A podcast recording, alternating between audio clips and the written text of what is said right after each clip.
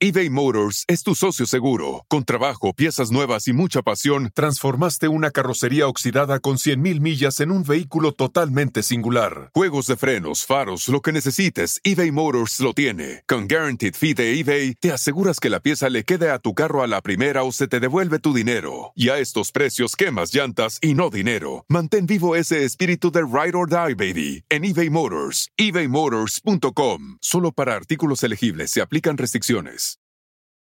Con Verizon, mantenerte conectado con tus seres queridos es más fácil de lo que crees. Obtén llamadas a Latinoamérica por nuestra cuenta con Globo Choice por tres años con una línea nueva en ciertos planes al Nemer. Después, solo 10 dólares al mes. Elige entre 17 países de Latinoamérica como la República Dominicana, Colombia y Cuba. Visita tu tienda Verizon hoy. Escoge uno de 17 países de Latinoamérica y agrega el plan Globo Choice elegido en un plazo de 30 días tras la activación. El crédito de 10 dólares al mes se aplica por 36 meses. Se aplica en términos adicionales. Se incluye hasta 5 horas al mes al país elegido. Se aplican cargos por exceso de uso. Hola, ¿qué tal? ¿Cómo están? Bienvenidos aquí al canal de Ponchote y Ponchote Podcast, donde tenemos una reseña que honestamente yo no me esperaba tanto de cosas buenas que vienen y se van a sorprender y para eso cuento obviamente con la presencia de mi queridísima licenciada Maggie. ¿Cómo estás? Hola, buenas noches a todos. Gracias por otra vez invitarme a este espacio, Poncho, y gratamente sorprendida con un libro que yo sí recordaba que en algún momento se publicó, pero que pasó desapercibido y hoy me parece que no le dimos la importancia que se merecía. No, y parece que fue escrito ayer, que yo no sé si sea bueno o malo, porque bueno, ahorita nos viene a contestar muchas preguntas que había, sí. pero eh, está tan tristemente actual después de tantos años que pasaron, porque para hacer una idea, eh, este libro salió cuatro años después de La Gloria por el Infierno, cuando Aline tenía 23 años. Entonces, vamos viendo, apenas estaba en el medio del huracán, apenas estaba sucediendo todo con Karina. Damos la bienvenida a todas las personas que están aquí con nosotros, las comadres del Río Hermoso que están aquí, lo que está en este momento en el chat, y a todas las personas que están entrando. Como ya saben, cuando hacemos reseña, eh, estamos leyendo sus comentarios, pero hasta terminando aquí nos vamos con la licenciada Magia, preguntas y respuestas, con la finalidad de que en el podcast quede toda la información de corrido. ¿No es así, Maggie? Sí, y nada más aclarar, el libro es del 99. Sí, 99. Hoy, hoy, hoy, hoy viene aquí, este, va a ser un día largo, porque de aquí nos vamos con Maggie. Bueno, esta es la portada del libro para algunas personas, si no la habían visto, Mi despertar, de Aline Hernández, y nos narra qué pasó después de que sale el libro de la gloria por el infierno. Ya hemos dicho en muchas ocasiones que el libro de la gloria por el infierno, para mi gusto, eh, de los mejores escritos, si no es que el mejor escrito que hay referente al, al, al caso, eh, fue el libro que, terminó liberando a todas las personas de, este, esta organización coercitiva. Un gran libro, pero sí tuvo muchas repercusiones y todo lo que se dio después es muy interesante, ¿no, Maggie? Sí, de hecho, eh, bueno, hacía poco eh, nos enteramos o volvimos a ver esta entrevista que le hace Fernando del Rincón y aquí en este libro hay una contestación a esa entrevista. Así es, y todo el contexto, pero bueno, empezamos con este libro de Aline Hernández que se llama Mi despertar. Y dice obviamente qué pasó después de La Gloria por el Infierno. Aquí empieza diciendo que Aline es una joven de 23 años, moderna, dinámica y entusiasta, y que al verla cuesta trabajo entender los momentos difíciles que vivió. Su actitud es siempre positiva, indudablemente esa misma actitud fue lo que le impulsó a echarse a correr y a vivir de una situación por completo insostenible y a emprender una nueva eh, vida. Todo esto a los 17 años. Así empieza el libro platicándonos de sí, que creo que sí tiene mucha razón, porque el carácter de Aline, sin duda, y su personalidad, que aquí sigue estando presente, que sí es como pícara, divertida, como muy franca, muy derecha, dice las cosas. No la veo queriendo quedar bien, la veo queriendo a decir la verdad, aunque a veces le puede jugar en contra, ¿no? Sí, porque de hecho eh, asume responsabilidad de varias cosas, así, muy franca, muy directa. Sí, y bueno, aquí lo vamos a estar viendo. Agradece obviamente a su familia, agradece a Azteca, a Pati Chapoy, a todo Ventaneando, a los editores y a sus abogados, amigos y a la familia Yapor Gómez por confiarme su historia. En ese momento, Karina todavía no regresaba con sus papás. Yalín de nueva cuentas esta denuncia en este libro de lo que estaba pasando con Karina y lo que sucedió con muchas de ellas. Y nos vamos a enterar de cómo ella sí intentó hablar con los papás de algunas y no le hicieron caso, ¿verdad? Sí, de hecho, eh, más adelante alguien menciona, un familiar de alguna de estas chicas, que ellos sí creyeron la versión de que se trataba de puros chismes y de una mujer que estaba buscando venganza de su ex esposo y después se dan cuenta de que no, no era así. Sí, y también vamos a ver todo esto de que estuvo en Televisa, luego cómo se fue a Azteca, vamos a ver todo eso, que al ver las piezas sueltas, de repente sí se puede prestar a muchas interpretaciones diferentes. Pero aquí, ahora sí que con orden cronológico, todos los cuentos se cuentan mejor. Así que bueno, seguimos aquí en la reseña del libro y empieza con el capítulo 1 que dice, ¿sí? Para que no se vayan, nada más decirles a todos los que han dicho que Aline se quedó con dinero de Sergio Andrade y con eso ya se hizo millonaria, aquí ella explica qué pasó con ese dinero, así que no se vayan. Todo y las demandas que puso, lo que no pudo. Es que la verdad que responde todas las preguntas que teníamos y bueno, aquí está, en un libro que se escribió hace tanto tiempo, ahorita se terminan contestando. Dice que obviamente al momento de desprenderse de Sergio y de todas estas cosas que estaba viviendo, ella quería comerse el mundo. Eh, dice que todo le esperaba, que estaba ahora sí que como persona que está a dieta cuando se termina la fecha, dice ahora sí me quiero comer todo lo que se me, todo lo que se me ponga por enfrente. Ya estaba de regreso en casa eh, y que de hecho después de que habló con Sergio en ese último capítulo, que está en, en un café donde le dice, ¿sabes qué me quiero separar? que le digo a su familia, por favor, vámonos de compra a este centro comercial y que ella se sentía libre comprándose cosas, estando feliz después de tanto tiempo que estuvo atada, ¿no? Sí, y nos platica cómo en ese momento, en un centro comercial, eligiendo una falda o, algo que podía comprarse, se dio cuenta de lo que es la libertad. Ya no tenía que pedir permiso y esa parte me parece fuerte porque ahí se dio cuenta de que ya no estaba sometida a lo que otra persona dijera. Sí, y aquí viene una frase completamente eh, matrona que es, cuando no hay miedo, hay libertad. Sí. Qué buena frase y qué cierta es y cómo nos va a dejar muchas cosas para que sigamos pensando. Pero bueno, obviamente dice que, que ya estaba pudiendo tomar decisiones solas eh, y también habla acerca de que quería probar de todo, eh, sí, de echarse de repente unos tragos o cigarro, aunque de repente no, no le gustaban, pero que, que lo podía hacer, que, no, que lo que le tenía prohibido lo podía hacer. Pero dice que ella nunca eh, quiso ingerir y nunca fue su gusto ingerir sustancias adictivas. Porque gracias a Dios, y lo acepta, nunca hubo este tipo de estupefacientes dentro del clan Andrade. Eso sí se conoce, dice, todo estaba para la fregada, pero de menos agradezco a Dios que nunca hubo este tipo de sustancias, ¿no? Sí, de hecho, sí lo deja claro. Aparte de que a ella nunca le llamó la atención, sí aclara, gracias a Dios, con Sergio nunca eh, consumimos este tipo de sustancias y sí menciona que durante mucho tiempo tanto periodistas como su familia y todo el mundo le preguntaba, este, consumían algo y ella no, no, no, Sí, como ya no le pongan, por favor, más cosas a esto que está demasiado complicado. En el 93 se mete a Helen's School eh, a, estudiar, empieza a hacer su vida de forma más normal, carreras cortas, y dice que salía de antro, que le sorprende la palabra antro porque ni siquiera sabía qué era eso, para hacer una idea de cómo estaba encerrada, y que ya podía usar minifaldas. Que eso le daba mucho gusto poder usar minifaldas, que de hecho se fue a Ixtapa y que le sorprendía mucho poder tomar el sol porque Sergio no las dejaba, que siempre que iban a la playa las tenía todo el tiempo imposible ponerse un bikini, a solearse o divertirse. Y esto me dio mucha risa, porque viene la primera audiencia del divorcio y Sergio, como el valiente que dijo, yo no voy, yo no voy, yo no quiero ir, y hizo todo lo posible por no ir. ¿Y qué creen? Pues que le dicen, se la rechazan, tienes que ir a la primera audiencia de divorcio. Y que porque él no quería ya ver a Lynn bajo ninguna circunstancia, y dice a Lynn, y que llego bronceada y en minifalda. Bronceada, maquillada, en minifalda y en tacones, todo lo que Sergio le había prohibido. Me encanta Linka, así, bronceada y en minifalda, como de aquí le ya llegué. Dice, y él parecía como niño en el primer día de clase, todo nervioso, no sabía ni qué hacer. Sí, porque ella nos retrata aquí un Sergio que estaba completamente temeroso, que no lo dudo. Por eso él nunca ha dado la cara, porque es bien chillón. Aquí viene algo que sí me generó muchísimas dudas respecto a algo que mencionaban este, Raquel y Gloria, que yo todo el tiempo decía, no, eso no es cierto, de que Sergio estaba enamorado de Aline.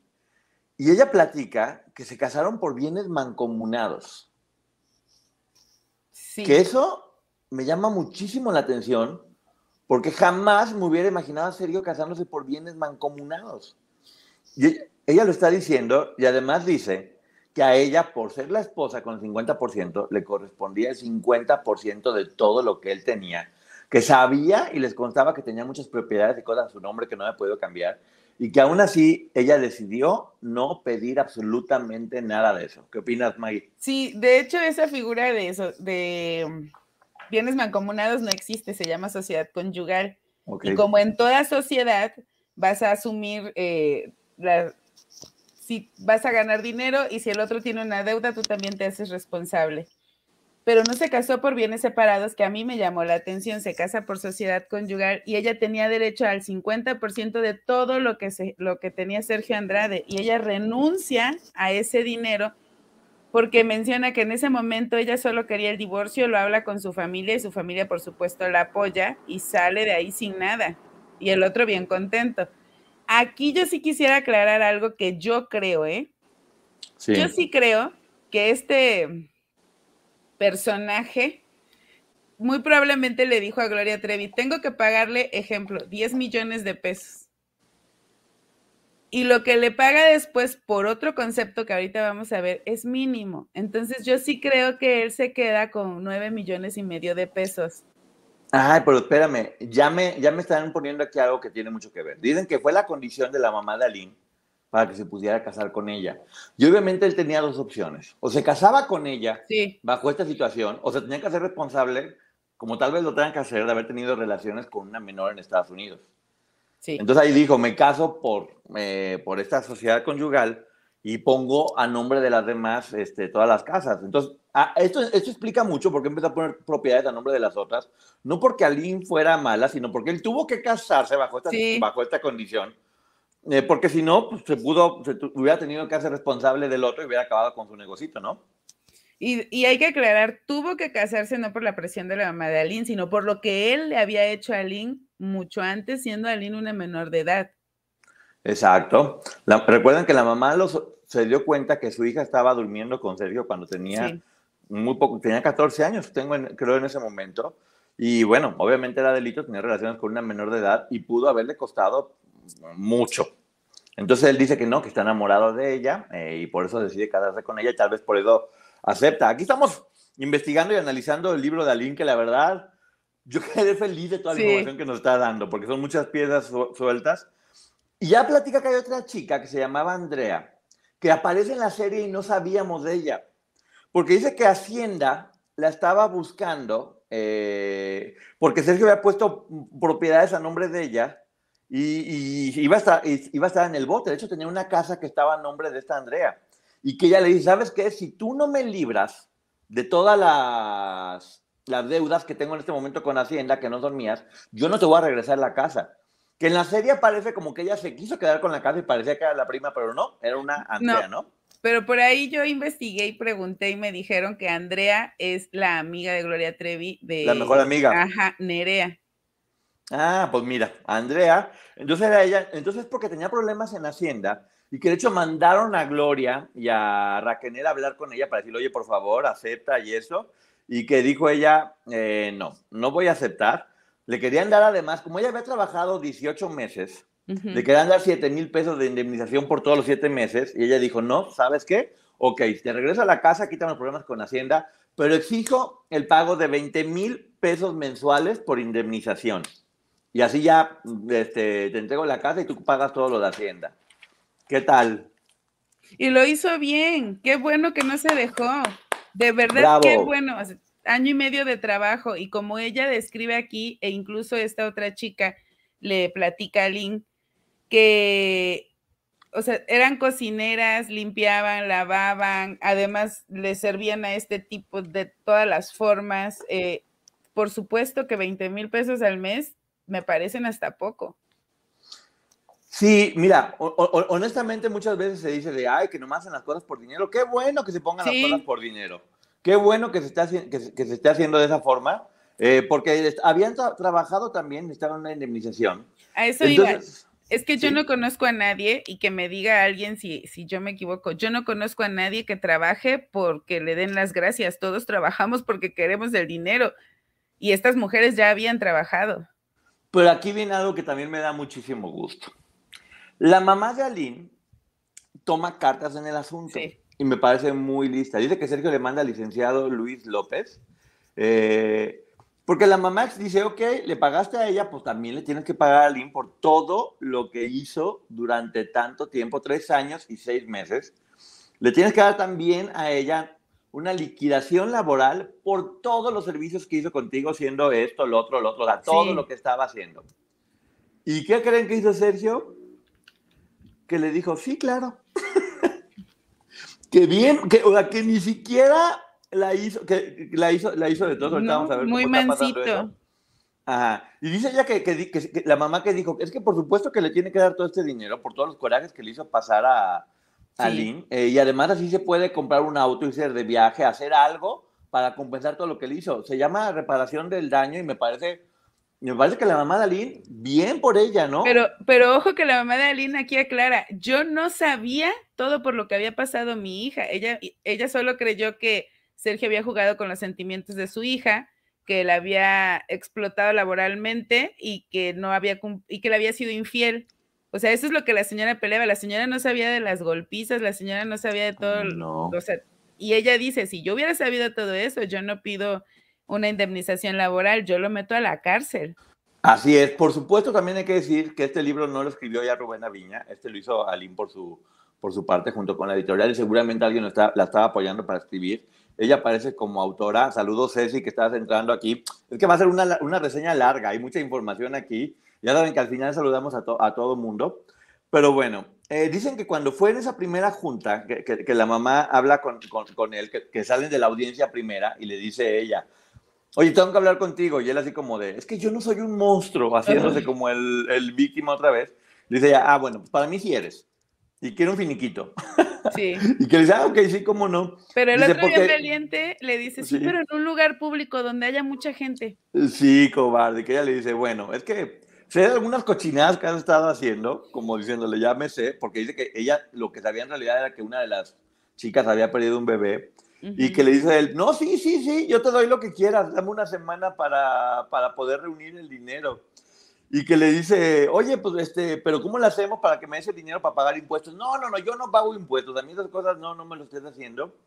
Y efectivamente le tuvieron que pagar a Lina Hernández por indemnización, no por lo del divorcio, eh, 20 mil pesos por cada uno de los meses, de tres años y seis meses, que aquí para que la gente no saque cuenta, se los voy a adelantar, son 840 mil pesos aproximadamente lo que le tuvieron que dar.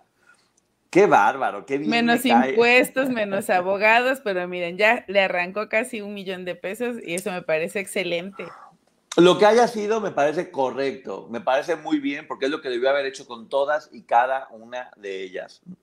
Sí. Haberles pagado por todo lo que hicieron, por todo lo que trabajo, por todo lo que trabajaron, pero bueno, aquí estamos viendo eso. Y ella dice que le cayó como anillo al dedo porque papá Benito, que era el esposo de su mamá en ese momento, se había ido a la quiebra y que no tenían dinero ni para comer, la estaban pasando muy mal. Dice ella que con ese dinero afortunadamente pudieron salir adelante, que se aventó dos o tres viajes a Nueva York, que por ahí hay unas fotografías. Es que te juro que me da tanto gusto que haya hecho esto, tanto gusto. Dice que con eso se compró un coche, un Jetta verde con quemacocos automático que llegó a la, imagínate la niña de 18 años que llega y me da ese coche, sí, que sacó el cheque y lo compró. Y que todos están así como de, ¿y por qué esta niña tiene una chequera y saca y hace un cheque y se compra un coche así? Pero lamentablemente al mes se lo robaron. De afuera de su casa. De afuera no lo había asegurado, no le hizo caso a sus papás y ya. Sí, sí, sí. Pero bueno, está muy, eh, eh, está muy bueno. Yo sigo disfrutando mucho todo lo que está haciendo. Y ella dice, tenía familia, novio, dinero, pero pues quiero seguir en el medio y voy a ver si voy a grabar un disco con mi tío Iván. Seguía viendo cómo iba a sacar adelante su carrera. Se mantenía ocupada, que también creo que eso es bien importante. Se dedicó a divertirse, a salir con gente. Más adelante hay un capítulo de novios que ahorita les vamos a decir. Saludos, Lucila, y a todas las personas de Zangari. Bueno, eh, dice, y dice ella que no podía dormir, a pesar de que estaba, ella ya estaba bien porque tenía como la inquietud de poder salvar a todas las chavitas que se habían quedado con Sergio, que, que no podía dormir, no podía dormir. Y te digo una cosa, la entiendo perfectamente. Yo estoy, al menos yo estoy seguro que a mí me hubiera pasado exactamente lo mismo, ¿no? Sí, y me gusta porque en esta parte justamente es cuando ella dice que se sentía muy culpable porque Marlene estuviera en ese grupo, porque dice, yo la llevé. Exacto. Entonces, no es fácil asumir una responsabilidad así, pero ella lo hizo, lo hizo en el libro pasado, lo hizo en entrevistas y en este libro lo vuelve a decir. Con Verizon, mantenerte conectado con tus seres queridos es más fácil de lo que crees. Obtén llamadas a Latinoamérica por nuestra cuenta con Globo Choice por tres años con una línea nueva en ciertos planes al Nemer. Después, solo 10 dólares al mes. Elige entre 17 países de Latinoamérica como la República Dominicana, Colombia y Cuba. Visita tu tienda Verizon hoy. Escoge uno de 17 países de Latinoamérica y agrega el plan Globo Choice elegido en un plazo de 30 días tras la activación. El crédito de 10 dólares al mes se aplica por 36 meses. Se aplica en términos adicionales. Se incluye hasta 5 horas al mes al país elegido. Se aplican cargos por exceso de uso. Claro, era culpa. Y de hecho dice que se juntó con Andrea y que fueron a los mochis a hablar con la mamá de Marlene. Dice esa niña que yo llevé con Sergio. Te digo que amo cómo se hace responsable. Y sí fueron a hablar con la mamá de Marlene. Obviamente no platica qué, dice o qué, sucedió. Sabemos que Marlene seguía con Sergio aún después de que ellas fueron a hablar con la mamá y la pusieron sobre aviso. Seguramente Marlene le dijo, no es cierto, Sergio le envolvió a la señora, porque estoy seguro que la señora no sabía lo que su hija estaba pasando, ¿no? Yo supongo que no pasó nada porque incluso dice que habla con su mamá, o sea, con la mamá de Aline, y su mamá le dice que no se preocupe y que no puede seguir intentando apoyar gente y rescatando gente mientras ella no se ayude y esté bien. Y eso me parece un gran consejo de una madre a una hija, olvidando si es Aline o no. Primero, tienes que estar bien tú para que puedas ayudar a otros. Exacto, es exactamente el consejo que le da. Oye, mija, pues está bien que quieras ser Superman, pero primero ayúdate tú y después vas a ayudar a los demás. Y dice que ahí surgió como la idea de escribir el libro, que originalmente se iba a llamar La Gloria y yo. Ella escribe muy bien canciones durante todo el libro. Hay varias canciones de ella que se ve que tiene sí habilidad para, para, poder escribir. Y dice que en 1995 ella conoció a Rubén Aviña, después vamos a ver cómo es que lo conoció, porque si quedaban muchas dudas al respecto, aquí va a quedar completamente claro, porque él ya sabía varias cosas, ella ya sabía que él había trabajado con Sergio, que tenía más o menos una idea de lo que había pasado, y, sí, que él le dijo, sí, te voy a ayudar, con todo gusto, me late la idea, porque además él también estaba pensando en hacer un libro. Rubén Aviña, antes de que ella decidiera hablar, eh, para ese momento estaba estudiando en Televisa, ¿eh? también cabe hacer mención. Eh, estaba estudiando en Televisa, seguía dentro de Televisa, y Rubén dijo, yo tengo también la idea de hacer un libro de Gloria y Sergio, y quedó como en el olvido esta primera junta. Dice que hasta el 1997, que ya es cuando entra Azteca a grabar Al Norte del Corazón, que ahorita vamos a ver cómo es que entra a grabar esta telenovela, empieza, vuelve a contactarse con Rubén y empiezan a trabajar en lo, con el escrito que ella ya tenía Rubén le da forma, que es lo que siempre él ha platicado. Ya existía este libro hace mucho tiempo por alguien que se llamaba La Gloria y yo. Y durante ocho meses terminaron y dice ella que sintió muy bonito cuando le dieron el, borrador y, y, que decía, bueno, tal vez ya cuando esto salga va a poner fin a mis, a mis noches de insomnio, ¿no? Sí, y de hecho ella nos platica cómo empieza este proceso, que compra un diario que tiene candado porque no quiere que nadie lea lo que ella ahí escribe y es lo que le entrega a Rubén Aviña en ese momento. Así es. Mira el capítulo número dos que se llama El novio de Aline, donde ella me encanta que dice, yo quería conocer muchos chavos. Yo ya, ya estaba harta de haber estado con este señor, no lo dice, pero yo lo estoy poniendo como en contexto. Y quería conocer muchos chavos y además mi autoestima estaba muy baja y yo me arreglaba, y me ponía muy guapa para para sentir que me estaba viendo bien, para sentirme una mujer todavía bonita y deseada. Tuve una relación de dos años y medio con un chavo judío, eh, que fue en realidad su primer amor. Qué, bueno, amé cuando dijo, fue en realidad mi primer amor. Se dio cuenta que el otro era algo enfermo y aquí lo ve como su primer amor. Estuvo muy bueno, ¿no? Sí, y la manera en la que habla de este chico judío y que ella le cuenta todo lo que ha vivido y él la apoya, entiendo por qué ella lo, llama así, mi primer amor. Y qué bueno que con eso deja de lado. Ay, miren, el otro estaba confundida. ¿Quién no se ha confundido? Sí, algo que es muy fuerte es que ella platica cuando tenía, que tenía 17 años cuando lo conoce y que se tardó cuatro meses en poderle platicar que estaba divorciada y todo lo que había vivido y que todavía le dice a él, ¿me perdonas?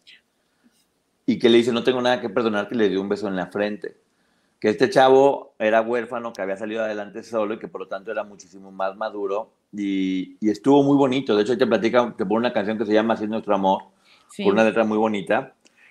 y dice, dice que los chavitos ya le daban mucha flojera porque estaban como muy jóvenes y muy tontos y que ella, pues bueno, que buscaba obviamente gente como con más madurez emocional. Y algo que me llama mucho la atención, dice, pero con uno de estos chavitos conocí lo que fue la traición. Y yo digo, y lo que y el otro, sí, yo también pensé lo mismo.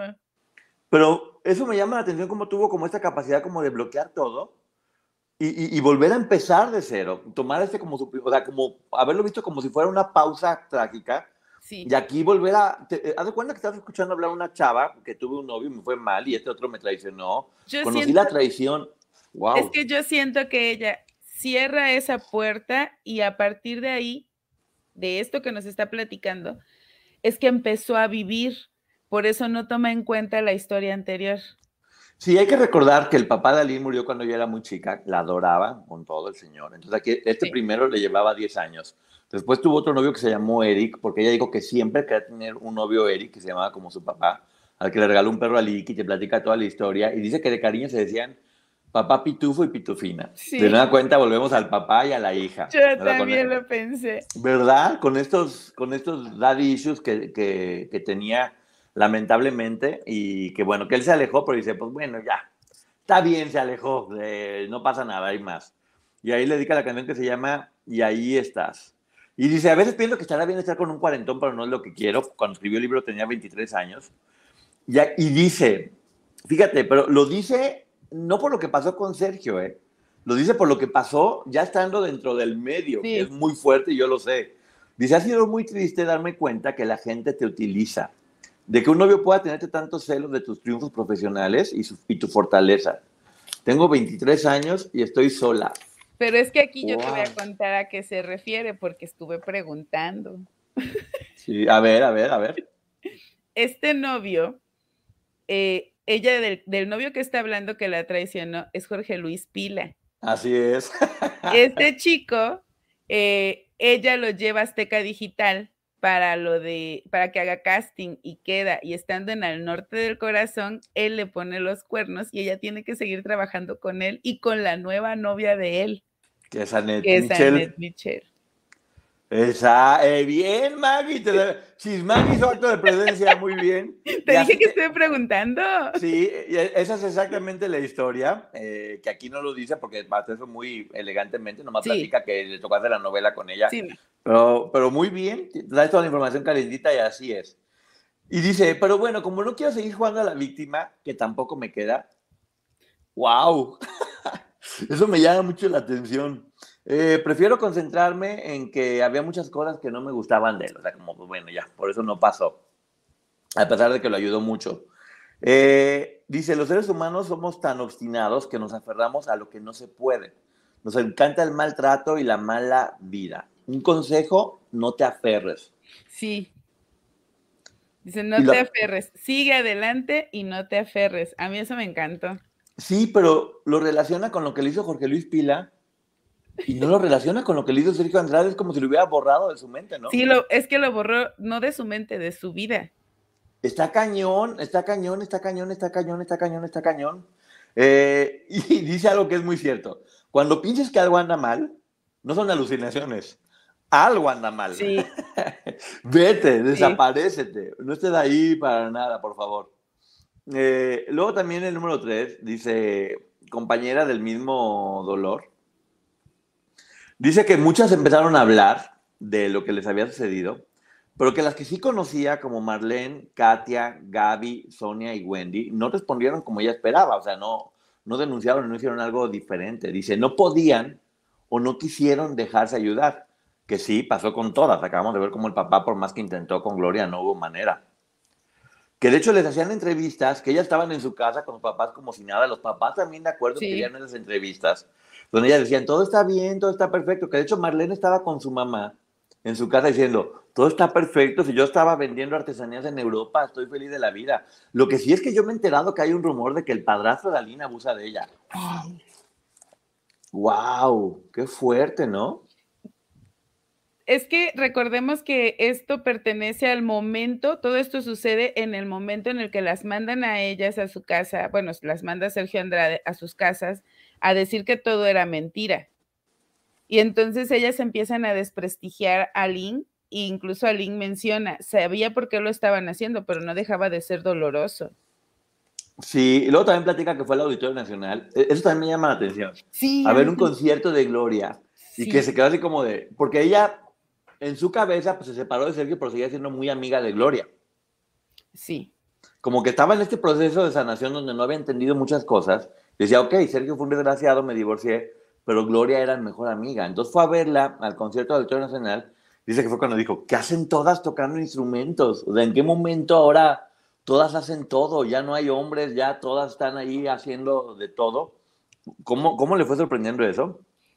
Pero ella concluye, claro, Sergio es capaz de no pagar y las tiene a ellas tocando.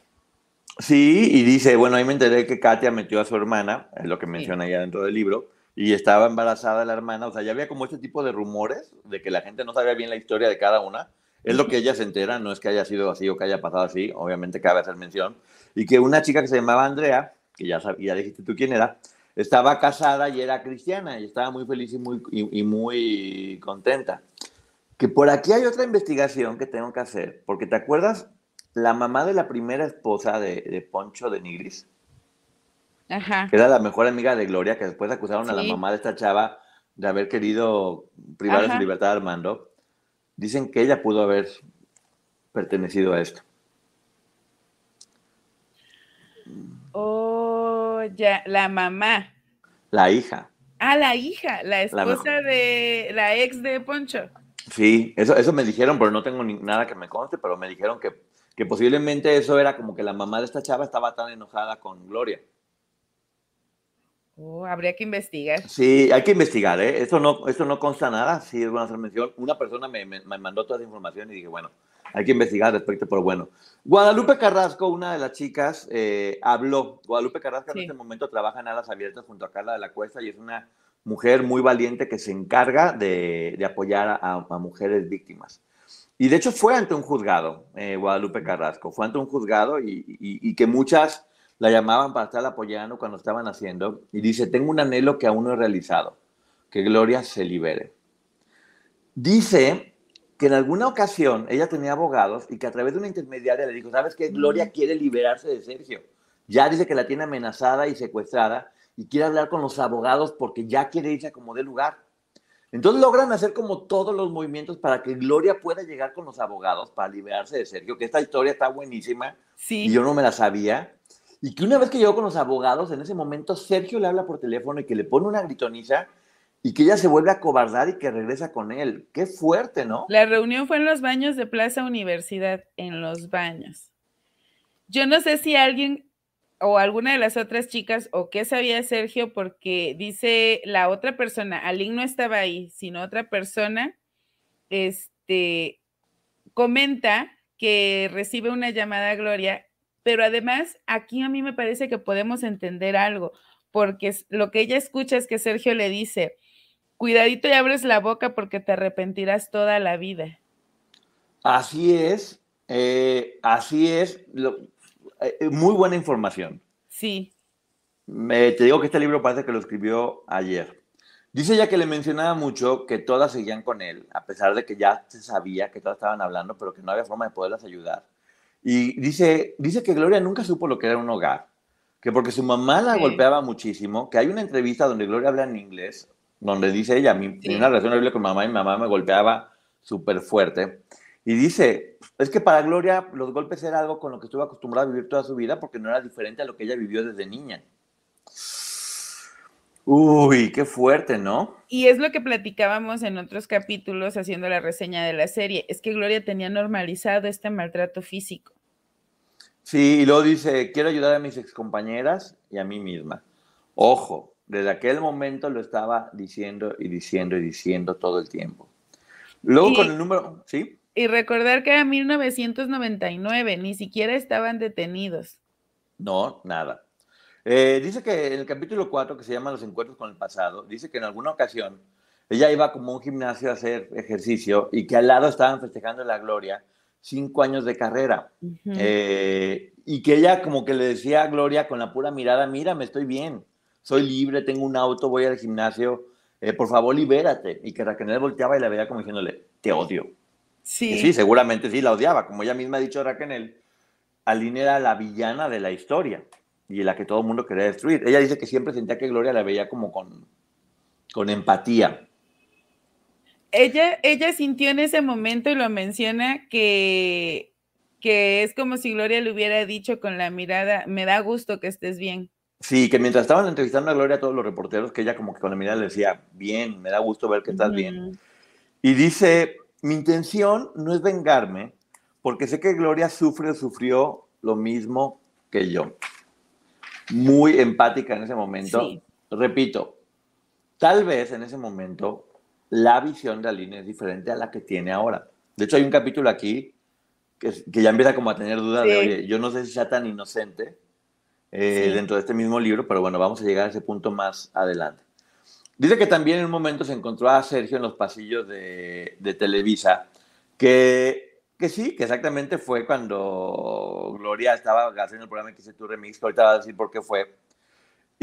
Y, que ella en lugar de esconderse pasó enfrente como diciéndole, mírame, estoy bien, eh, no me das miedo. es, como de enfrentar, eso me encanta. Y, que ellos y que ellos declararon de que no, Ali nos vino a buscar, este, y dice ella, no, no es cierto. A ver, yo fui con Luis Elena González, porque en ese programa iba a estar su novio que estaba en el grupo DCO. Dice, yo sabía que iba a estar Gloria, pero no me imaginé que iba a estar allí ese, ese hombre. Dice que por cierto que decían que tenía cáncer. Dice, yo lo vi completamente gordo y greñudo. Ay, amo como. Ay, no. Y sabes lo que amé cuando dice, eh, vi a Sergio caminando en los pasillos hablando por celular. Nadie le dijo que en, esa, que en ese foro no había señal para celular y no entraban las llamas. y que no haciendo de pato con el celular. Amo que lo trata como lo que debe de ser. Justamente. Entonces, bueno, aquí estamos viendo cómo ya después de que pasa eso, dice que se desaparecieron durante mucho tiempo y que se encontró con Eduardo Galindo. Eduardo Galindo, para que la gente sepa, es uno de los hermanos Galindo, que eran los que producían las primeras películas de Gloria. Donde ya eh, la última la produjo Sergio, pero es uno de los hermanos Galindo, que le dice, ya, ya no estoy con Sergio, y que le dice, sí, claro, ya te ves natural, ya sonríes y me saludas, y todo empiezan a hacer una plática. Y este hermano Galindo dentro de Televisa le dice, ¿sabes qué? Vamos a una telenovela con Selena, y me gustaría que tú participaras dentro de esta telenovela. Resulta que Selena se muere. Este proyecto no se puede hacer con Selena. En Televisa no lo autorizan. Y se van a TV Azteca a hacer la telenovela Al Norte del Corazón. Donde como ya habían quedado con ella para esta telenovela con Selena, aquí también vuelve a quedar, que es donde también recomienda Jorge Luis Pila, y la protagonista fue sí. Michelle, Al Norte del Corazón, y hace el personaje de la norteña. Entonces, algunas personas teníamos duda de cómo fue que ella entró a Azteca con esta telenovela. Aquí deja claro cuál es más o menos el caminito, ¿no? Que surgió una telenovela en Televisa con Selena y que terminó acá. Miren, yo la verdad, eh, yo lo he dicho, fan de Gloria, de estas chicas, la verdad no, pero de Selena sí, y yo sí me acuerdo que Selena iba a hacer esa novela. Y a mí me gustó mucho porque aquí nos dejan ver que había mucha gente que sí sabía o por lo menos sospechaba lo que estaba pasando, porque dice que en un encuentro también con Santiago Galindo, él le dice, ay, mira, sí sabes hablar y sonreír, porque antes Sergio no te dejaba. Así es, pero bueno, eh, ya sabemos cómo fue que llegó. Dice que en realidad llevaba cuatro años que no hacía como nada importante dentro del medio del espectáculo y que gracias a ellos volvió a actuar y además a cantar sí. con este personaje que le fue muy bien. Y ahí conoció a unos managers que se llaman Eduardo Lecía y Carlos Silva, que después ella platica que estos managers son los que la presentan con Rubén Aviña. Uh -huh. Estos managers que estaban por fuera y que conoció desde Televisa en ese momento, eh, dice que no hicieron nada por ella y al, al, tiempo nos vamos a dar cuenta que la demandaron por 300 mil pesos como porcentaje o compensación como managers por haber hecho el libro con Rubén Aviña, ¿no? Dice ella, yo no trabajé con ellos, trabajé con Rubén finalmente. Sí, ellos nunca le, le, prestaron atención y estas personas eran, ella los conocía porque habían sido las quienes le, le cerraban fechas a, a, Gloria. Firman un contrato, ellos nunca trabajan para ella y es Rubén quien le crea la imagen, la apoya para la, lo de un disco que ella dice que no pegó y que pues ya no pasa nada. Este, pero todo el tiempo es con Rubén, con Rubén, con quien trabaja, lanzan el libro y ahora la tenían demandada en el 99 por 300 mil pesos por el libro y el disco de, en donde de todo se encargó Rubén Aviña. Así es, así es, así es, pero bueno, dice ella, no me hice multimillonaria con el libro como muchas de las personas creen. En el número 5 ya habla, platica de la vocación artística y dice que ella, el disco este que produjo con su tío, que, se lo, que lo llevó a Melody intentando volver a levantar su carrera, que de esto poco se habla, de, pues, bueno, obviamente quieren seguir con su carrera, dice, y no pasó nada. Dice que le faltaba inversión al libro, al libro, al, al, disco. y un, productor con conocida experiencia. Ahora sí que es como una lección. Después de ahí, híjole, aquí vienen estos nombres del terror. Porque estuvo en. Dice que después de que no pudo sacar el, disco, estuvo en Conceptos Televisa, que es donde salió Cava y todos estos grupos, haciendo un grupo de tres chavas, que adivinen quién es quien se encargaba de Conceptos Televisa. Luis de Llano. Pasa de Sergio Andrade a Luis de Llano. Dios santo de mi vida. Y bueno, ahí lo único bueno es que conoció a Sergio Blas, que siempre fue el, amor de su vida y que ahí lo pudo conocer y que hasta le invitó a salir. Eso, bueno, qué bueno que sí se, que sí se concretó su, su ligue con Sergio Blas. Fue lo que pensé, bueno, valió la pena, porque de hecho ella llega a ese punto por su sueño de conocer a Sergio Blas y al final sí lo conoció y dice, nos tomamos una foto juntos y después él me invitó a salir. Así es. Después de estar en conceptos de Televisa, hay que recordar que obviamente ella ya había sacado el, álbum de La Chica Fea, ya, ya tenía un nombre, ya, ya era relativamente conocida, que por cierto mucha gente dice que fue un fracaso. A los ocho meses de que salió el, disco, Sergio pidió la carta de retiro y vendió más de 50 mil copias, que es un montón. Es un montón de discos, 50 mil discos. Y bueno, dice que después de que estuvo ahí y no pasó nada con ese grupo de tres chavas, la invitan a entrar al SEA, a este llamado grupo especial, que para que la gente que no sepa es, un taller de un año, para personas que ya tienen algo de experiencia, para que puedan estar cada vez más preparados. Y dice que ahí en el SEA estuvo con Julio Iglesias Jr. y con Adriana Fonseca. Ya sabemos cómo fue que entró al SEA, en Televisa, que ya cuando estaba ahí fue cuando fue a XT Tour, porque pues estaban dentro de la empresa, todo está ahí cerquita. Dice que la, que la corrieron, que es muy... Me corrieron porque faltaba mucho, dice el pueblo. Más que yo tenía que ser modelo y de campo que pues había que sobrevivir, estaba el dinero. Y eso pasa con muchísima gente que estudia en el SEA. ¿eh? El SEA te pide que estés de la mañana hasta la noche y si no tienes quien te esté apoyando, eh, pues no, te sacan. Que aparte les dan una beca cuando estudian en el SEA, de poquito dinero, no tanta como en el CEFAC, pero bueno, ahorita vamos a ver de eso. Dice que bueno, ya después de ahí es cuando ya entra con la telenovela, con El Norte del Corazón, donde tuvo que compartir cinco o seis meses con su exnovio Jorge Luis Pila, viendo cómo se besaba con Annette Michel. Estas historias. Que aparte de ella lo metió a Jorge Luis Pila. Pero mira, me parece bien que lo platique porque la humaniza. Porque al menos yo sí dije, ay, no, yo ver a mi ex con la otra, yo me voy. Bueno, quién sabe, porque a lo mejor le estaban pagando bien. Ay, no sé, sí, te hace empatizar. Claro. Y dice que ahí, una vez que termina la telenovela, tiene una junta con Patti Chapoy. Cabe hacer mención que en ese momento Patti Chapoy era la encargada de contratar talento. Y que ahí la mandan al CEPAT. Y dice ya, ¿qué diferencia con el CEA? Que el CEPAT estaba bien. Pero que nomás duró 11 meses. Por, por cierto, cuando los meten al CEFAC o los metían al CEFAC, por lo general son becas muy buenas. Para que se den una idea de como 40 mil pesos mensuales por estudiar solamente. ese era el momento más chido de Azteca, podrían tener entre 40 y 70 mil pesos algunos de beca para estudiar ahí. Lo sé porque conozco a varios, estuvieron estudiando ahí. Y está bien, porque entonces ya no se ve orillada a encontrar otro trabajo que le permita subsistir. Sí, no, no, es un sistema que funciona bien y son escuelas muy buenas ambas. Pero bueno, después de eso, eh, a los 11 meses tiene que dejarlo porque sale el libro a la venta y ya sabemos todo lo que pasó. Dice que en el 97 conoce a Toño Hermidia, que ahí empieza a trabajar en Corazón Grupero y después ya sabemos que hasta la fecha sigue trabajando en Azteca, en el extremo y todo esto. En el 98, de hecho, grabó un disco con Azteca Music, que la verdad, perdón Azteca Music, pero qué mala disquera era. Se encargaban de hacer discos para que todo el mundo ganara dinero haciendo los discos y luego ni los promocionaban. Lo digo porque me consta. Yo vi. Yo vi varios casos de exacadémicos. ahí los dejaban.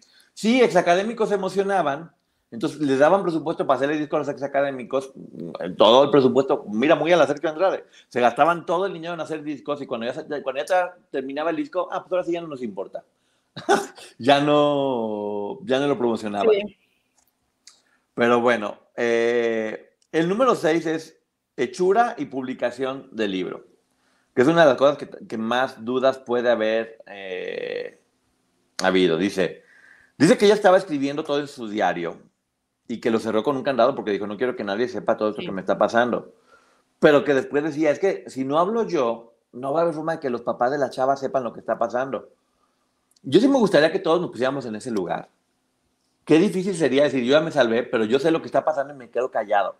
Y sé lo que la están golpeando, sé que no están comiendo, sé que la están maltratando. Yo también hubiera tenido necesidad de hacer algo. Independientemente de todo lo demás, se me hace una necesidad auténtica si tú tienes un corazón medianamente bueno, ¿eh? ni siquiera tienes que ser un santo para eso.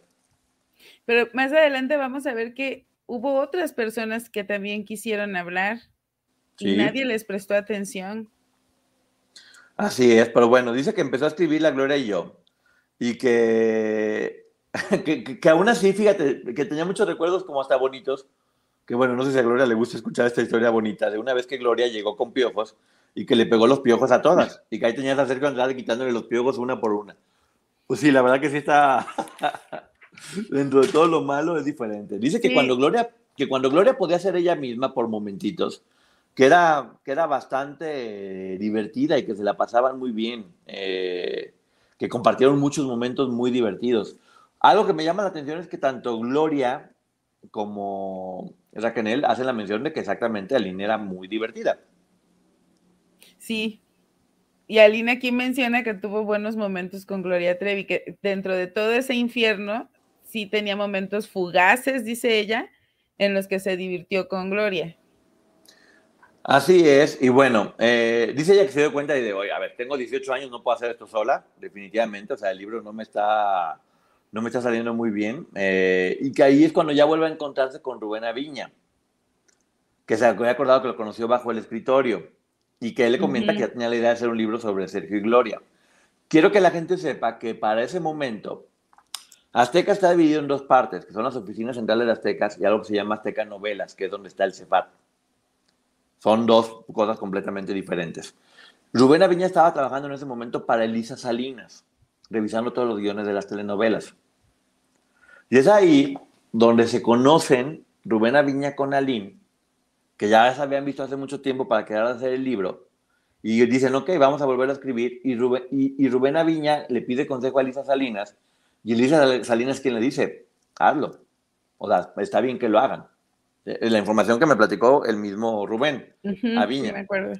Pero bueno, para que sepan de, dónde va todo, cómo va todo funcionando. Dice que él enseñó en ese momento su libro Cómo se hace una estrella y que, bueno, que le quedó perfecto. Dice que conoció en ese momento a Enrique Maxice, que no sé exactamente quién es. No es Eh, pero que le empezó a asesorar legalmente sobre qué tenía que hacer para sacar el libro y que no hubiera ningún problema. Que la contactó con el licenciado Enrique Ladrón de Guevara y que le dijo, aquí tú nos vas a explicar, tienes que presentar una denuncia de hecho. Eh, no es por el dinero ni para demandar para pedir dinero como se había dicho, sino porque es importante sacar esta denuncia de hechos antes de presentar el libro. Y es ahí apenas, cuando ya tienen el libro, que se dedican a buscar editorial. Ya habían hecho la denuncia antes de tener una editorial y conocen a la editorial Grijalvo, que es quien finalmente lo saca. Sí, eh, de hecho ella tiene que presentar esta denuncia, sí o sí, por una razón. Ella le tenía que dar fundamento a sus dichos. Con Verizon, mantenerte conectado con tus seres queridos es más fácil de lo que crees. Obtén llamadas a Latinoamérica por nuestra cuenta con Globo Choice por tres años con una línea nueva en ciertos planes al Nemer. Después, solo 10 dólares al mes. Elige entre 17 países de Latinoamérica como la República Dominicana, Colombia y Cuba. Visita tu tienda Verizon hoy. Escoge uno de 17 países de Latinoamérica y agrega el plan Globo Choice elegido en un plazo de 30 días tras la activación. El crédito de 10 dólares al mes se aplica por 36 meses. Se aplica en términos adicionales incluye hasta 5 horas al mes al país elegido. Se aplican cargos por exceso de uso. Y si ella hubiera sacado el libro denunciando este tipo de delitos sin hacer la denuncia correspondiente a nivel eh, legal, podía haberse interpretado como que ella era cómplice. Entonces, como, le sirve como respaldo hacer esta denuncia de hechos ante el Ministerio Público en aquel momento. Así es, bueno, te digo, eh, da mucha información que nosotros no, no sabíamos y que aquí está dejando muy bien. Entonces, bueno, dice que, que a finales de febrero conocen a, la editorial y dice, esto tiene que salir ya, porque si no, pueden, pueden bloquearlo. que era como antes de que lo bloquearan, que salga y a finales de febrero conocen a la editorial y el 15 de abril ya estaba el libro a la venta. aquí es donde viene eh, la parte de lanzamiento y reacciones que provoca el libro. Sí.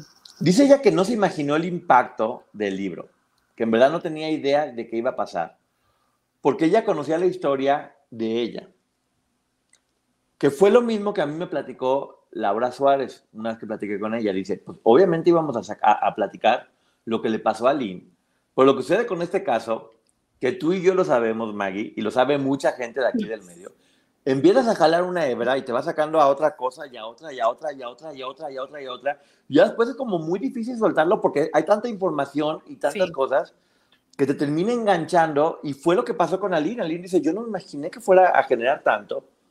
Y, y, y sí, o sea, explotó muchísimo. Dice que había muchos comentarios a favor y en contra de, ¿por qué tanto tiempo para hablar? ¿Por qué permitió esto a la familia?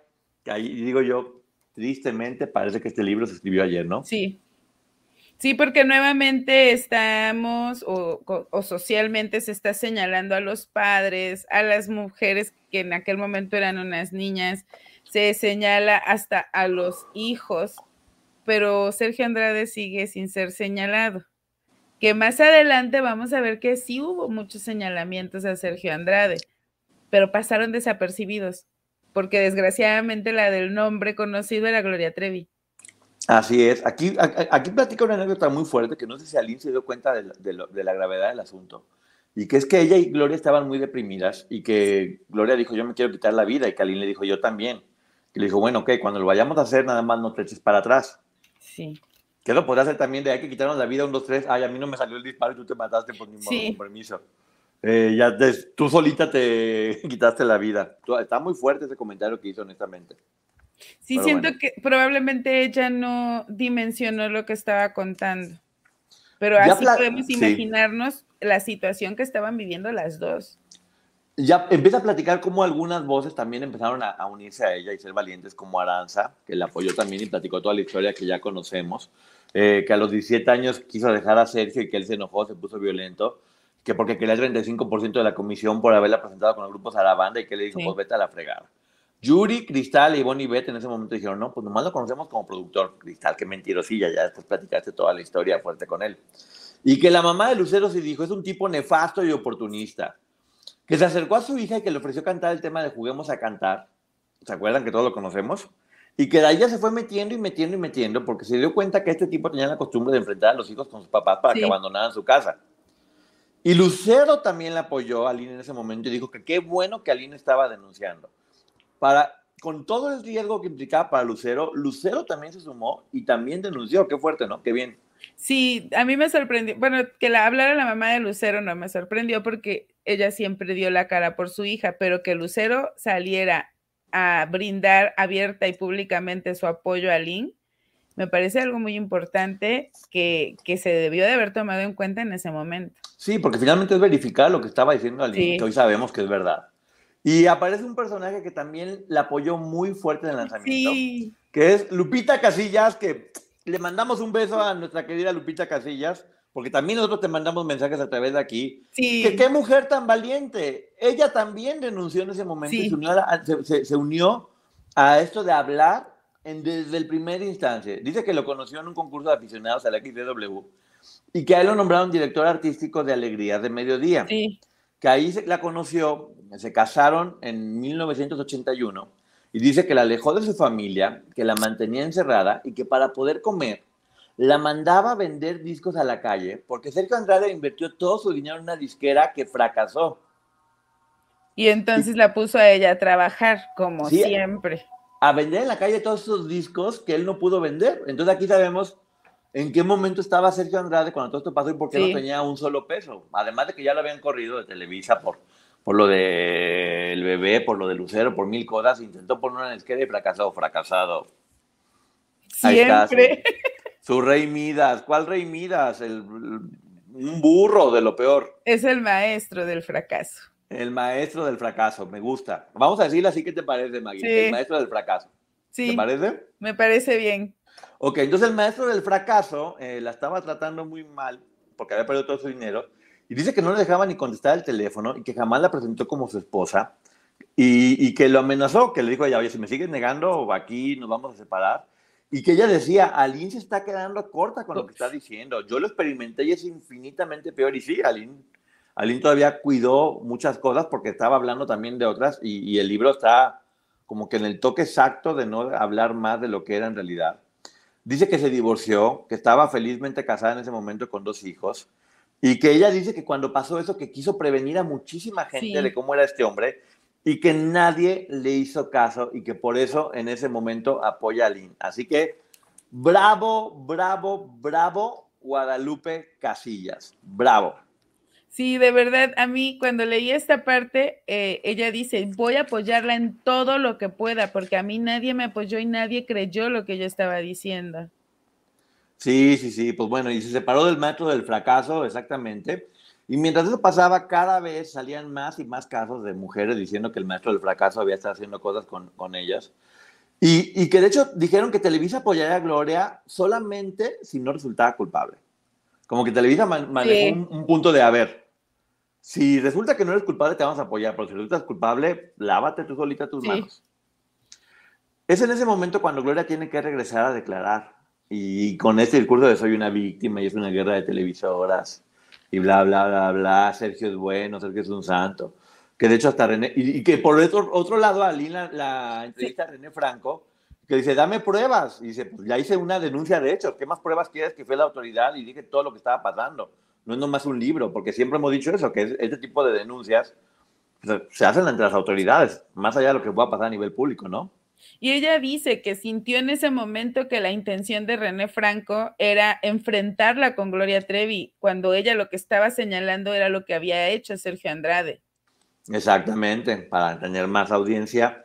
Y dice algo que está pasando y que nos pasa ahorita también, Maggie, y es que muchos clubes de fans, gente Sí. que quiere mucho a Gloria, se acercan a ti y te dicen, algo está mal. El club de fans Aurora, que es el club, uno de los clubes principales de Gloria, que le decían que la estaban notando muy rara, que sí, que notaban, que se daban cuenta de lo que estaba pasando y también los fans, los buenos fans, hicieron todo lo posible por ayudar a Gloria en ese momento. Dice que recibía cientos de cartas de testigos eh, y que la mamá de Raquel, otra mujer de la que poco se ha hablado, Sí. que sí salió en ese momento y declaró y dijo, Sergio Andrade es un monstruo. Nos obligó a casarse con mi hija a los 14 años porque si no jamás en la vida iba a volver a verla. Eh, la mamá de Raquel sí declaró y dijo todo esto. Qué bien, ¿no? Sí, de hecho ella platica que todos los cambios que vio en su hija y que cómo querían hacerla entrar en razón y entonces Raquel se enojaba y se desaparecía un tiempo. Sí, dice, de hecho, me fui enterando de todo lo que estaban haciendo de la violencia. Me enteré que mi hija era un tipo de supervisora Sí. y, y me indignó que dormían en la misma cama con Gloria y Sergio. O sea, la mamá de Raquel, bien señora. Sí, de hecho ella dice, nosotros no sabemos bien, no la volvimos a ver, que el contacto era a través de llamadas telefónicas, que ahora me parece es lo que ha estado dejando claro Raquel en el podcast. Sí, para ese momento, en, en Reforma, eh, Aline hace una carta a Gloria pública, muy bonita, que la tengo aquí tal cual, que dice, Gloria, de mi parte tienes todo mi apoyo. Estoy esperando a que toques a mi puerta o que suene el teléfono y seas tú y me pidas ayuda. Yo te la voy a dar porque sé que no eres feliz y quiero que lo veas. Me ha costado mucho trabajo hacerlo y todo lo hago por las chavas que han sido víctimas. De alguna manera estoy libre, estoy aquí. Sí, Wow. yo sentí eso como un, no estás sola. Yo ya pasé por ahí, hazlo y yo te estoy esperando de este lado, donde está la libertad. ¿Qué hubiera pasado si le hubieran hecho caso a Aline en ese momento y la gente no hubiera dicho, no le creo, no le creo, es de lo peor? Sí, de hecho lo mismo pensé, si Gloria Trevi hubiera hecho caso en ese momento y hubiera tenido el valor para dejar a este maestro del fracaso, su historia sería muy diferente.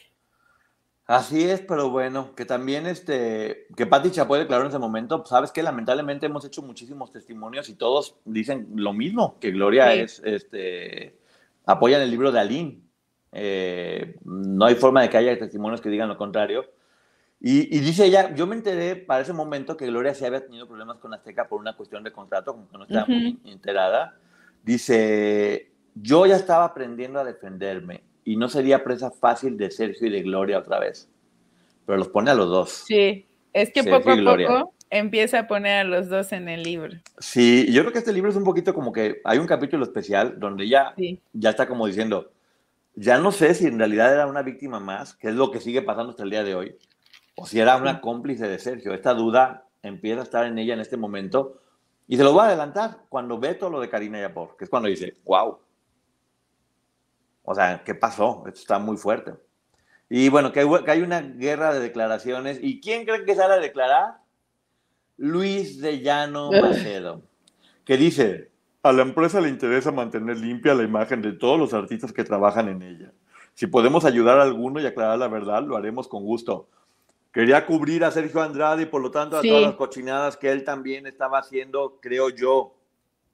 Sí, es lo que yo entendí con esta declaración de Luis de Llano. Tenemos que cuidar el bienestar de la empresa, su buena imagen, y entonces si hay que proteger a Sergio, pues lo protegemos. Pero él también ya sabía lo que traía cargando en el morral. Gloria había prometido que iba a aparecer en el programa de Jorge Ortiz de Pinedo para platicar toda su verdad. Y dentro de la serie acabamos de ver cómo ella, cuando iba a presentarse, le dicen, eh, ¿sabes qué? No te presentes porque te van a prender. Que nosotros decimos, ¿por qué la van a prender? Si no había ninguna denuncia contra ella ni nada por el estilo. Eh, aquí lo que, lo que eh, estaban explicando más adelante es que en realidad se había una, orden de presentación, ¿no? Para que ella fuera testigo. Como a declarar como testigo.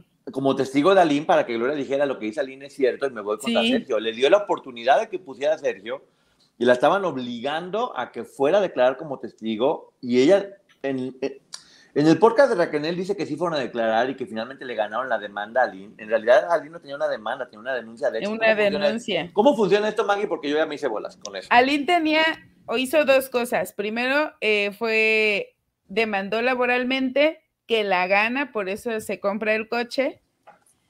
Y después hace una denuncia. Fue al Ministerio Público y contó todo lo que había vivido y pone una denuncia en contra. Esa denuncia era en contra de Sergio Andrade. Sí. No de Gloria Trevi ni de Raquel. A Gloria Trevi ahí la citan como testigo para que ella contara y reafirmara los dichos de Aline. En ese momento, Gloria pudo haber denunciado también a Sergio Andrade. Aquí el problema es que ella nunca quiso estar en contra de Sergio. Con Verizon, mantenerte conectado con tus seres queridos es más fácil de lo que crees. Obtén llamadas a Latinoamérica por nuestra cuenta con Globo Choice por tres años con una línea nueva en ciertos planes al Nemer. Después, solo 10 dólares al mes. Elige entre 17 países de Latinoamérica como la República Dominicana, Colombia y Cuba. Visita tu tienda Verizon hoy. Escoge uno de 17 países de Latinoamérica y agrega el plan Globo Choice elegido en un plazo de 30 días tras la activación. El crédito de 10 dólares al mes se aplica por 36 meses. Se aplica en términos adicionales. Se incluye hasta 5 horas al mes al país elegido. Se aplican cargos por exceso de uso. Ok, entonces bueno, esa fue la razón por la que tuvo que irse, porque no quería ir y declarar, porque no debemos decirlo en los medios que decirlo ante una autoridad. Porque esto yo la verdad no lo entendí. Se le giraron tres órdenes de presentación. Digo cinco, cuando normalmente son tres, no entiendo por qué a ella se le giraron cinco. Y en las cinco no se presentó a ninguna, pero se supone que son tres. Así es, bueno, dice que, que, todo parecía que estaba como guionado, que sí estaba guionado, todas las respuestas eran como aprendidas de todas. Que Erika Morín, presidenta del club de fans, declaró, Gloria tiene síndrome de Estocolmo y su mamá siempre la ha tratado mal. Qué fuerte, ¿no? Sí, de hecho esta chica le dice a Lynn que quiere que, que, le ayude a ella y al resto de los fans a rescatar a Gloria, porque ellos sabían, ya sospechaban que estaba mal y lejos de enojarse con lo que estaba declarando Aline y lo que había dicho en el libro, ellos sintieron que en Aline podían encontrar la persona que les apoyara a rescatar a Gloria Trevi. Sí, y por lo tanto, eh, Aline lo que declaraba es, me gustaría ver a Sergio en la cárcel, y a Mari y a Gloria en sus casas, con sus novios, comprando ropa, saliendo a bailar y tomándose juntas un café. Ay, Aline, sigue pidiendo por eso. Eh, Te tengo noticias, Aline, del pasado. Eso no va a suceder. Ya sé. Pasa el tiempo y el libro es un éxito. Y ella hace una gran conferencia donde va a anunciar pues, el éxito del libro. Y a la conferencia del libro fueron dos personas. De nueva cuenta, un aplauso para ellas. Lupita Casillas y Guadalupe Carrasco. Sí. Eh, a apoyarla. Sí. Y cada una presentó su demanda. Para la gente que dice que no hicieron nada, tanto Lupita Casillas como Guadalupe, a lo mejor por eso eran las órdenes de presentación, o no sé, porque también cada una de ellas presentaron su demanda, incluida la de Irma Alejandra Jiménez Ponce, que no hemos hablado mucho de ella, pero bueno, incluida. Eh, platican los casos de cada una de, ellas, eh, ponen la denuncia y dice que Gloria fue citada como testigo y no acusada de declarar, que ya lo había dicho ella, no se presentó y que Gloria lo que dice es que estaban que estaba la policía preparada para, para agarrarla cuando iba a presentarse a, a, su programa y que por eso no apareció. Y dice ella, no, pues lo que estaban ayer eran mis abogados. Y que Gloria mandó un fax a Ricardo Salinas Pliego diciéndole como de, oye, calma Pati Chapoy que nos está tirando y tirando y tirando. Y Salinas Pliego que le iba a decir, ay, sí, déjame la calma después de lo que me acaban de hacer, de que me vieron la cara de tonto y estuvieron jugando, por supuesto, qué inocentes, no sé. Pero bueno, el maestro del fracaso y sus estrategias tontas. Sus ideas. Sí, eh, la Procuraduría te requiere como testigo en el caso de Aline y que le decían ella, le preguntaban a Gloria que ella dice, yo lo único que soy testigo es de que Sergio es un caballero. Sí, lo describe como un caballero y un buen hombre, y que en aquel momento también Raquel declaró algo parecido. Otra cosa bien importante que no dije es que a esta eh, rueda de prensa de Aline también fue el club de fans Aurora. Sí. Eso estuvo muy fuerte también. Ella estaba haciendo su, su fundación con el DIF para apoyar a Macha Aline, o sea, estaba haciendo muchas cosas. Está el testimonio de Guadalupe Carrasco, que creo que eso es digno de hablarse en un programa aparte. Sí. Eh, porque sí, es una historia que no puede ser tomada como un complemento únicamente de esto. Y que mientras tanto se dedicaban a lavarle la imagen a, Sergio, a Gloria, eh, que iba con López Dóriga y con Cristina, que ya vimos lo que pasó con Cristina, ni, ni para qué recordar eso tristemente. Y que a ella le dijeron que fuera con Fernando del Rincón y que todo fue una trampa en ese programa asqueroso que mientras ella va a declarar y que ponen y cortan y dicen lo que quieran, que Marlene Calderón y Carla de la Cuesta negaron todo en entrevistas y que mostraban cartas de Aline Hernández donde quedaba más como mujer este, fatal que como víctima. Ya sabemos que esas cartas las obligaban a escribirlo y, y en ese momento tanto Marlene como Carta seguían cohesionadas en esta organización. Sí.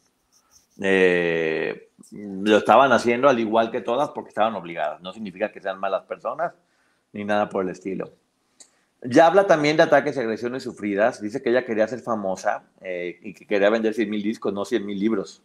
Que sí, vendió 50 mil, por cierto. que no era la fama que ella quería. Sí, que nunca se dio cuenta de lo que iba a pasar con el libro. O sea, nunca midió la magnitud. Pero, Aline, te tengo una noticia. Gracias a tu libro, desbarataste una organización coercitiva y sí ayudaste a las chavas y sí liberaste a muchas personas y gracias a ti muchas de ellas posiblemente hoy siguen libres. Tu valentía, tu arrojo y tu personalidad, que a lo mejor era un poco inconsciente, lo cual me da gusto y, celebro, eh, lograron hacer que este libro, junto con las denuncias de mujeres como Guadalupe Casillas, Guadalupe Carrasco y junto a todas las demás, porque todas, eso, eso me da mucho gusto que a veces nos había olvidado, que muchas de ellas sí hicieron lo correcto. Quien falló no fueron ellas, quien falló fueron las autoridades. Exacto. Y es bueno hacer mención y darles este, el reconocimiento que tienen todas ellas, por eso da gusto. Y bueno, dice que creyó que el libro llamaría la atención, pero no tanto. Mientras tanto, dicen, fíjate esta pregunta y esta respuesta. ¿Y dónde está Sergio Andrade? Y la contesta y dice, solo él, Dios y Gloria, lo saben. Así lo dejamos en pausa. Y dice que le, hicieron una evaluación psicológica donde efectivamente sale que tiene secuelas de abuso psicológico y postraumático. Y que además tiende a bloquear sus sentimientos. Sí, y aquí viene un capítulo que se llama Gloria Trevi es la gran víctima. Dice que de Gloria tiene recuerdos ambivalentes, eh, que por ejemplo en el tercer disco, que Gloria pone gracias al camello por su apoyo psicológico y por hacerme reír, y el camello era Aline. Y cuenta aquí la historia que vimos en la serie, eh, que es Gloria quien le pregunta a Sergio, ¿ya viste que tiene cara de camellito? Y Sergio manda a publicar que se vende un camello. Sí. Dos personas hablan para preguntar y que en el, los discos 2 y 3 le dedica a ella eso. O sea, es cruel.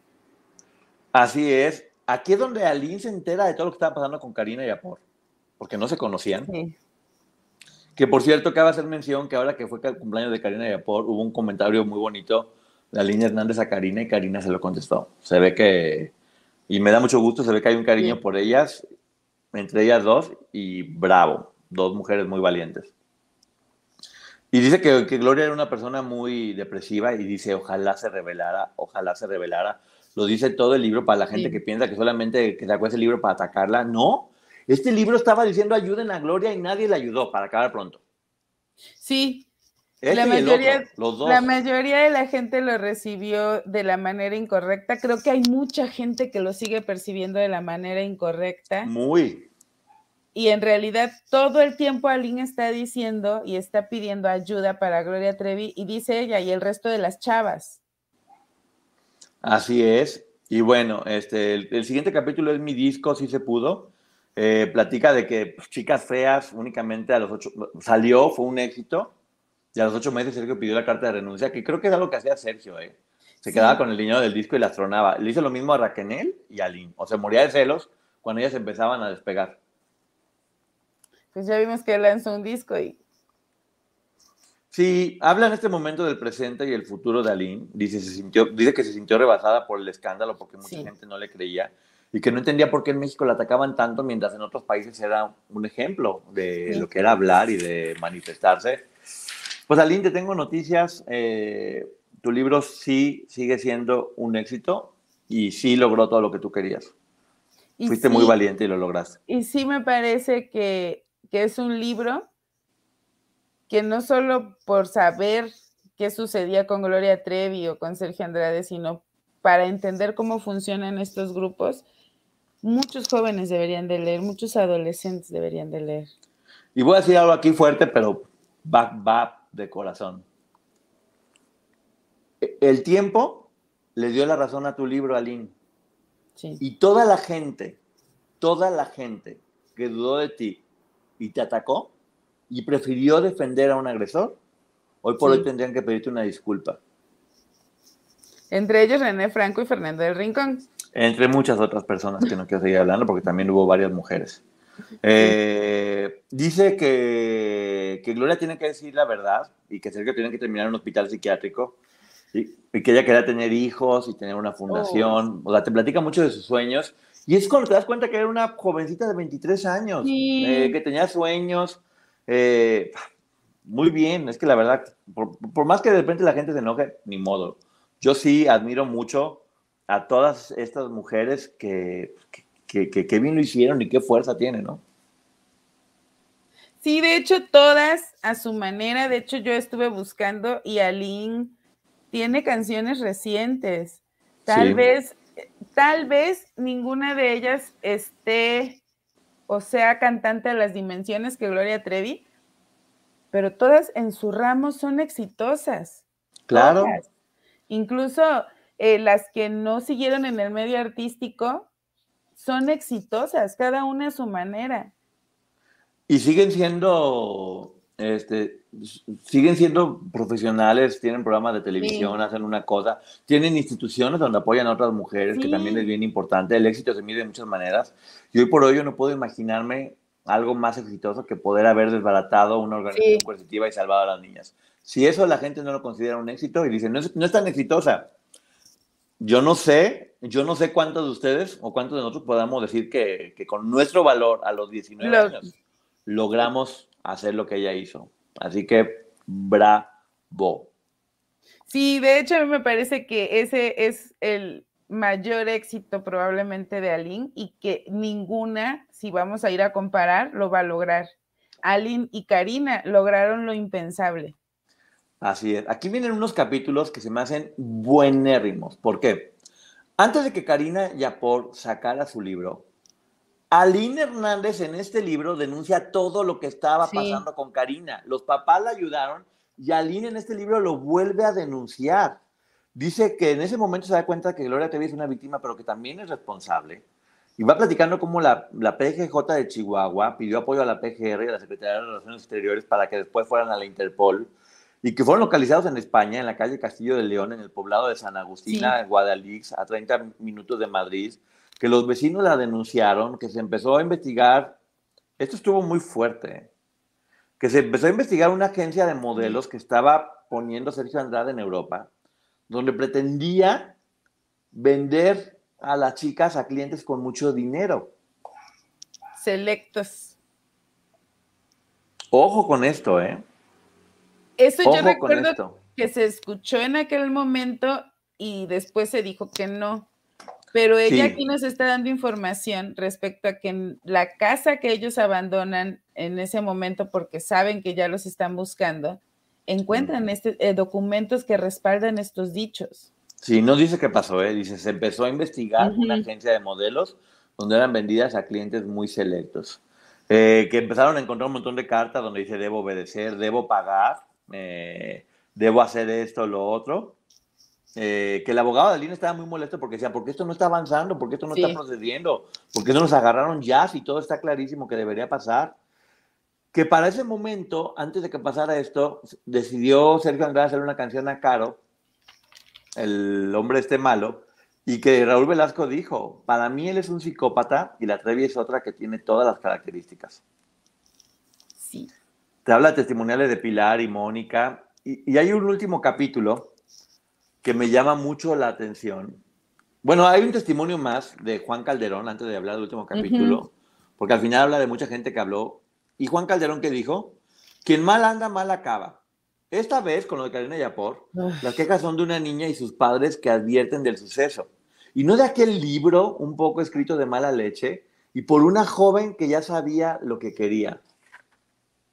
Ay, Juan Calderón, que en paz descanse pero la mentalidad de la época, creo. Y además, algo que a mí me parece importante rescatar de este capítulo es que hubo muchos famosos que hablaron de la situación y todos se iban sobre Sergio Andrade.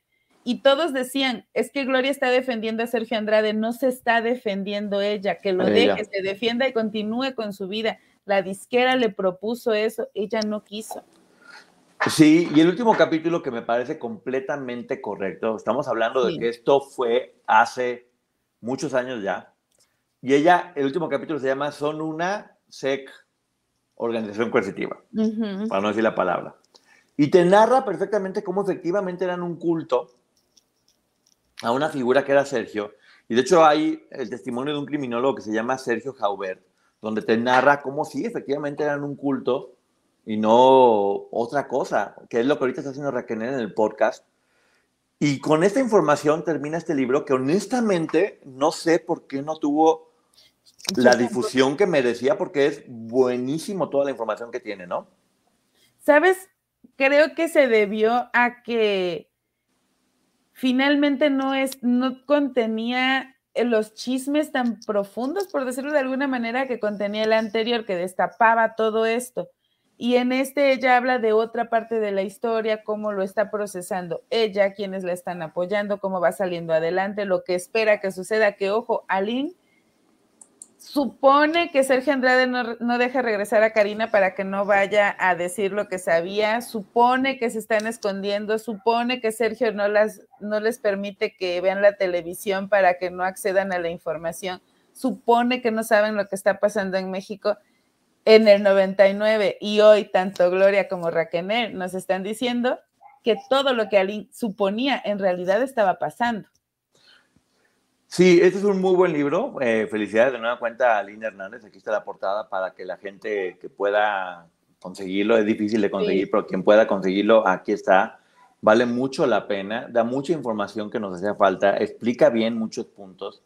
Eh, yo solamente puedo ver una persona admirable, una chava buena que hizo lo correcto, que, que, si mucha gente juzga que hicieron cosas por dinero, yo no puedo más que aplaudirles enormemente a ella y a su mamá que hicieron lo que ojalá que todas pudieran haber tenido esa misma retribución por un trabajo que sí realizaron y una compensación económica por todo el daño que les hicieron, ¿no?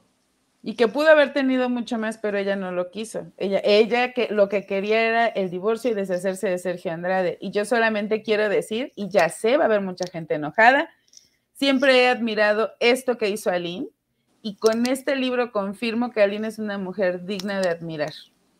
Completamente de acuerdo, creo que Aline en este momento estaba en un proceso en el que todavía no le caían muchos 20. Seguramente, si hoy habla, entendió muchas cosas como todas ellas han entendido. Sí a Sasha, ¿cuánto tiempo le costó darse cuenta de, oye, fue una víctima? y pasó esto y pasó lo otro, porque no es complicado. Siguen en un proceso de sanación, pero en este momento ver lo que Aline volvió a hacer con este libro, la información que, la información que dio, que nos platique cómo salió adelante. Eh, bravo, Aline. Toda mi admiración, todo mi respeto a ti. Guadalupe Casillas, Guadalupe, Guadalupe Carrasco, que también hablaron en ese momento, también un abrazo grande, porque la gente sí se merece saber que ellas sí hicieron todo lo que estuvo en sus manos. Eh, después ya vimos que pasó lo de Karina y con el libro de Karina todas las demás empezaron a hablar y son mujeres muy valientes que se expusieron para poder lograr que se hiciera justicia. ¿Algo más que quiera decir, Maggie? Antes de irnos a tu canal, a preguntas y respuestas. Nada, hasta aquí muchísimas gracias por su atención. Un abrazo a todos y sobre todo, todo mi respeto para Lynn. Sí, yo también. Bravo, gran libro, ojalá que todo el mundo lo vea y se vale pensar diferente. Todo el mundo puede pensar lo que, lo que quiera. Si entre ellas hay problemas, son válidos, pero creo que a nosotros lo que nos corresponde es simplemente aplaudir lo que cada una de ellas está haciendo.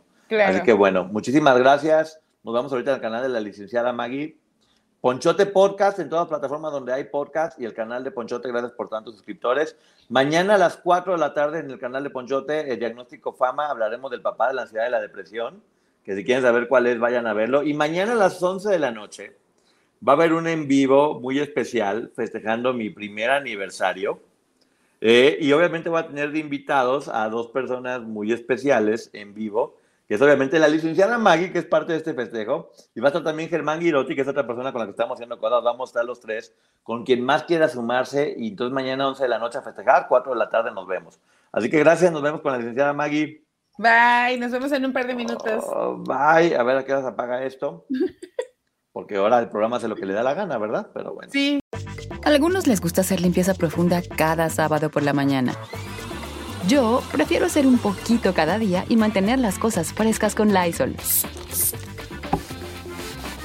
El limpiador multiusos de Lysol limpia y elimina el 99.9% de virus y bacterias. Y puedes usarlo en superficies duras no porosas de la cocina, baño y otras áreas de tu casa. No solo limpies, limpia con Lysol. Con Verizon, mantenerte conectado con tus seres queridos es más fácil de lo que crees. Obtén llamadas a Latinoamérica por nuestra cuenta con Globo Choice por tres años con una línea nueva en ciertos planes al Nemery. Después, solo 10 dólares al mes. Elige entre 17 países de Latinoamérica como la República Dominicana, Colombia y Cuba. Visita tu tienda Verizon hoy. Escoge uno de 17 países de Latinoamérica y agrega el plan Globo Choice elegido en un plazo de 30 días tras la activación. El crédito de 10 dólares al mes se aplica por 36 meses. Se aplica en términos adicionales. Se incluye hasta 5 horas al mes al país elegido. Se aplican cargos por exceso de uso.